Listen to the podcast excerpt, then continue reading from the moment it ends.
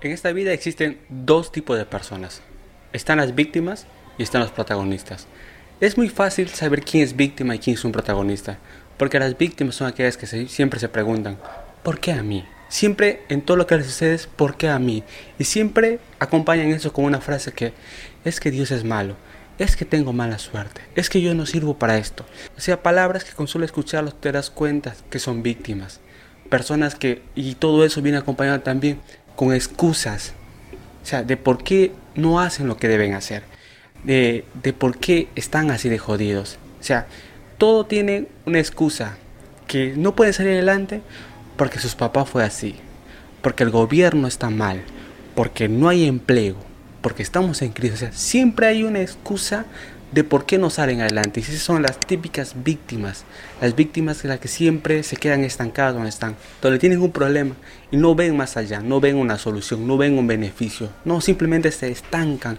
lastimosamente el 95% de las personas son víctimas, personas que lo único que hacen es llorar, lamentarse, quejarse, culpar. O sea, personas que nunca ven un beneficio más allá de un problema, simplemente ven un problema en ese momento y no saben cómo salir de ahí. En cambio, por el otro lado están los protagonistas, aquellas personas que cuando les sucede algo se preguntan, ¿para qué me pasa a mí? ¿Para qué esto llegó a mi vida? O sea, está bien, les sucede un problema, pero no se quedan estancados ahí.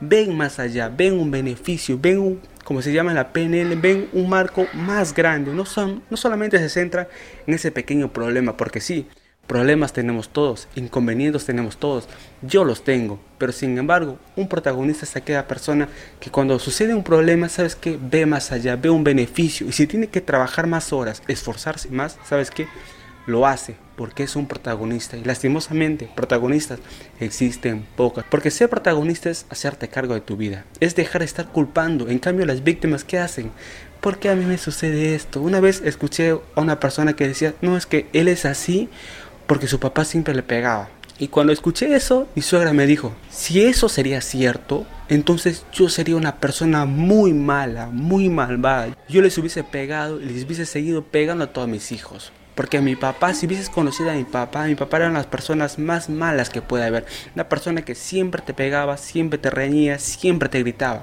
Pero en cambio yo no soy así. Entonces de ahí nos damos cuenta quién es la víctima, quién es el protagonista.